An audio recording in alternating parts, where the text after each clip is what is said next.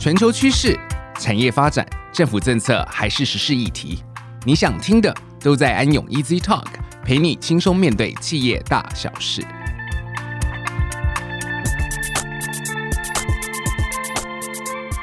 各位听众，大家好，欢迎来到安永 Easy Talk，我是安永联合会计师事务所审计服务部职业会计师张正道爸爸。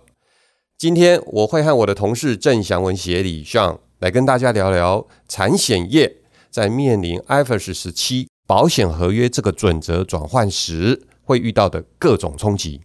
上你好，爸爸你好，各位听众朋友大家好，我是上。哎，上，那你就跟各位听众介绍一下 IFRS 十七呃有哪些冲击呢？是的，那 IFRS 十七保险合约这号。会计准则从二零一七年 IASB 颁布之后，就对于全球保险业产生了重大的冲击。那这个影响的层面非常的深远又复杂。而在台湾主管机关审慎的考虑之下，这个准则也将延到二零二六年才在台湾正式的上线。那虽然时间比国际晚三年，但相信在目前各家国内的保险公司都是非常积极的在准备相关的一些导入工作。那我们常常听到新闻媒体在报道，寿险公司会为了因应 IFRS 十七上路，可能需要增资来因应这个准则的衡量结果。那相较之下，这个产险公司在媒体的报道中就显得相对的低调许多。像说到产险公司的保单，不知道你还记不记得去年每个人都在抢着投保防疫神单，每个人都在问身边的朋友们：“你投保了没？”是的，当然，这真的是令人印象深刻。其实我有跟上那波投保热潮。那因为这张防疫神单是个一年期的保单，其实它在上个月就已经到期了。所以随着疫情又升温，我和其他同事们也有在讨论近期的防疫神单是哪一张，准备要再保一张呢。像这种防疫险，或是大家打疫苗前会去投保的疫苗险，基本上都是产险公司会发行的一些保险商品呢。是的，除了像所提到的。疫苗跟防疫险外，产险公司所发行的保险商品琳琅满目。其他常见的像是开车一定要保的强制汽车机车保险啊，出去旅游时会保的旅平险，家里房子会保的火险或地震险，甚至最近兴起的手机平板险、宠物险等等，也都是产险公司常见的商品。但一般来说，台湾产险公司发行的保单。通常期间比较短，大概就是一到两年。当然，也有少部分时间长一点的保单，例如盖房子时建设公司可能会保的工程险。这种因为工程期间长，所以保单期间也会比较长一点。就因为各式各样的东西其实都能保，所以产险公司相较于寿险公司所发行的保险产品也比较多元。那像你知道这样多元的保险商品面对 IFRS 十七时会受到怎么样的冲击呢？好，以目前来说，由于过往有主管机关所订定的三十一个险种，那各式的产险商品就依此来进行分类。那公司内部的一些绩效管理多半也都是配合这样子的一个逻辑来进行设计，以此方式来检视各个险种的一个营运绩效。但是在未来适用 IFRS 十七后，首先面临的冲击就是准则规定要将保单进行汇总，依照类似风险和共同管理这两大要素来分类不同的保单合约组合，而在这些保单合约组合又需要依照获利能力跟这个时间的区间来拆分成合约群组，所以在这样复杂的规划下，这个多元的保险商品它各自有不同的这些特性。也就预期了，他们有各种不同的风险性质，那汇总出来的这个保单群组的数量，肯定都会非常的惊人，远远超过原来的三十一。那目前很多的产险公司，就我们的了解，也都规划了可能会有上百个群组。那这几百个群组，各自也都会需要去计算这些合约群组的财务绩效。所以未来产险公司多了这样子的资讯，对于内部绩效的一个管理，肯定会有很大的冲击。是啊，由于未来各种保单配合 IFRS 十七汇总层级的分群分组规则，会与产险公司目前所使用的分类方式大大不同。如果未来公司内部绩效管理想要与财务报表所呈现的数字挂钩的话，势必需要大幅的改变现行管理报表对于保单的分类方式，而且在未来适用 IFRS 十七时，对于保单的衡量方式也是有相当大的改变，这都会影响到公司内部未来在衡量部门或管理阶层绩效所使用的方法。是的。另外还有一个，在试用 IFRS 十七后，连带会造成对绩效管理有关的冲击，那就是这个财务指标的内容结构所产生的一个改变。例如，像产险公司现在常常会使用签单保费收入作为一项绩效管理指标，但未来试用 IFRS 十七后，账务处理的方式改变了，保单不再是收到钱就马上一次性认列保费收入，而是需要随着保险公司服务的提供来逐期认列。所以，未来在损益表上所认列的这个保险收入，与现行签单保费收入已经是不同的内容与意涵。而在绩效管理想要使用这个数字时，就可能需要重新去设计它的规则。的确，就如同像所提到的保费保险收入的改变是其中的一种。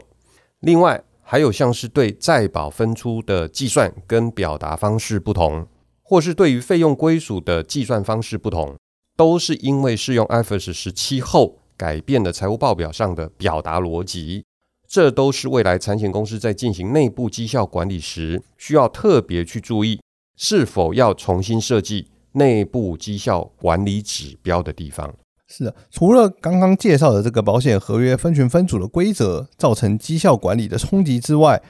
产险公司还有很多其他的地方也同样的受到了 IFRS 十七的冲击，所以接着我们再来聊聊另一个产险公司感受到的巨大冲击，是财务报表中的这个现金流量的思维。爸爸，你能不能跟大家简单分享一下呢？好，在进入 IFRS 十七的领域中，常常可以听到现金流量这个名词。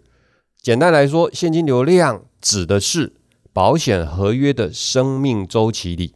所有的现金流出以及流入，更具体一点的来说，现金流出就是成本，现金流入就是收入。虽然概念类似一般产业，但是销售保单有个不同的点，我们可以想想看，是什么原因会让你想要向保险公司购买那些琳琅满目的保险商品呢？如果你是向保险公司投保的消费者，不外乎是想要在发生保险事件的时候，能够得到一些金钱上的补偿，以降低损失。例如出车祸或生病等保险事件发生时，保险公司会给你一些保险赔款，而这金额当然远大于投保支付的保费。然而，我们也了解前面所提的保险赔款，是当保险事件发生时，才会发生的现金流量。保险合约并不是每一张保单的销售都会有一样的现金流量，这个跟其他产业的货物或劳务的销售是有固定对价的状况完全不同。也因此，在保险业里，需要许多精算人员去对保险合约做预期结果的精算。在 IFRS 十七下销售保单时，需要去评估预期现金流量，另外也需要去记录实际现金流量。这两条现金流量的结合会反映到保险公司的财务结果上。这个预期现金流的估算，对于产险公司是一个新的工作，也是让产险公司精算人员伤透脑筋的一个冲击。这个工作听起来就却就非常的复杂，而且需要区分来自不同性质的现金流量，这也是 IFRS 十七所带来的一个重大的影响呢。像是在 IFRS 十七中所提到的投资组成部分，就是一种需要被判断是在保单的任何情境之下都需要返还给保护的一个现金流。那这种现金流就会有不同的会计处理方式，它在损益认列的时候需要先予以扣除。那另外，按照其他分离的一些规定，有些保单的这个现金流量，甚至于可能需要适用其他 IFRS 的准则的规范。因此，要如何去把庞大的保单的现金流量都做辨识与拆解，也是保险公司会面临的一大冲击。而且说到这里，这个故事还没有结束呢。IFRS 十七毕竟是个会计准则，这些计算完的结果，最后还要被编写成财务报表跟附注揭露，而准则中又仅仅只是做了一些原则性的规范，这就让保险公司更加难以判断以后财报到底要说明到什么样子的程度，才算是足以清楚地表达公司的营运成果。财报不知道要怎么写的这件事啊，确实现在是让保险公司伤透脑筋，但是。其实也并不是这么的虚无缥缈。IFRS 十七有部分的段落有明确指出财务报告的表达要有哪些项目，或者是有哪些财务资讯需要单独揭露，这些都是设计财务报表和附注揭露的指引。而且由于台湾比其他国家还要晚三年才正式适用，所以安永其实是有很丰富的资源可以借鉴。这些来自安永的观点和实务处理建议，常常都有实际案例的经验可供产险公司参考。而产险公司更需要担心的，可能是要如何培训公司的同仁去学习与了解 F S 十七，对于财报编写与表达内容的变革，才能更好的去面对这个财报内容改变的冲击。对。呃，那为了要面对刚才说的这些冲击，其实产险公司不管是精算、会计、风管或业务单位，都会面临许多新的这个工作挑战。爸爸，你能不能跟大家分享一下目前所知产险公司到底面对了哪些挑战呢？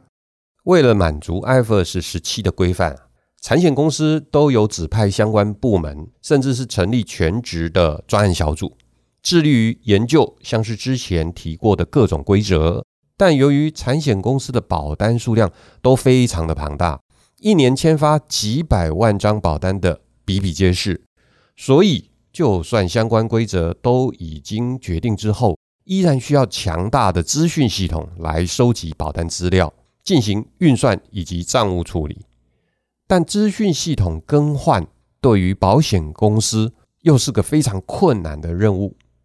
台湾许多的产险公司几乎都是在 Y2K 时期更新系统后，就一直沿用至今。现在可能面临需要调整核心系统以及总账系统，还可能要新建资料收集平台、精算系统以及纸账系统。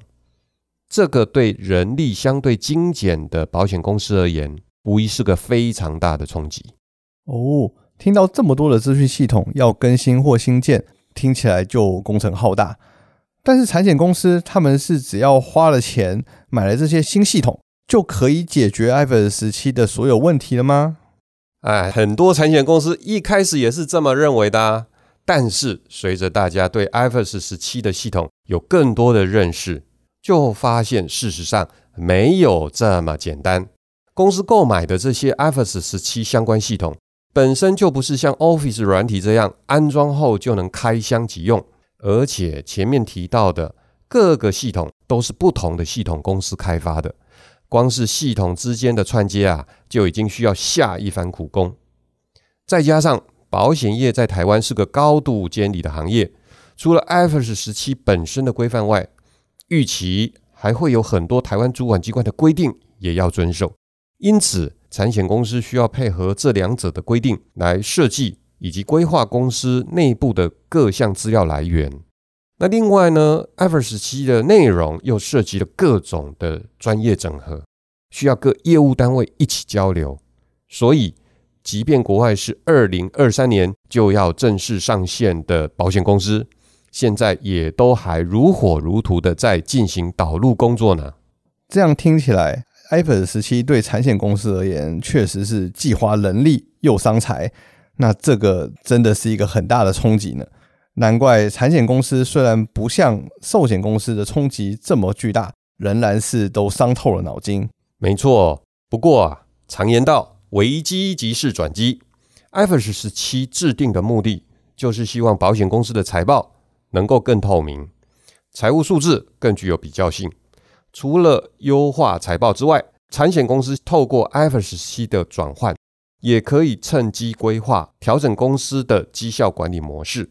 甚至减整现有保单商品的获利能力，也不失为一个让产险公司改善体质的好时机啊。另外，在更新公司各项资讯系统的同时，也可以考量一些数位转型的机会，像是 RPA 的使用来简便程序性的工作，或是利用资料平台来推动网保机制等等。在安永辅导客户的同时，确实也期许能协助客户利用导入 IFRS 十七的契机，来创造更多产险公司的商机。以上就是我们今天分享的内容，感谢大家的收听，安永 Easy Talk，我们下次见喽，拜拜。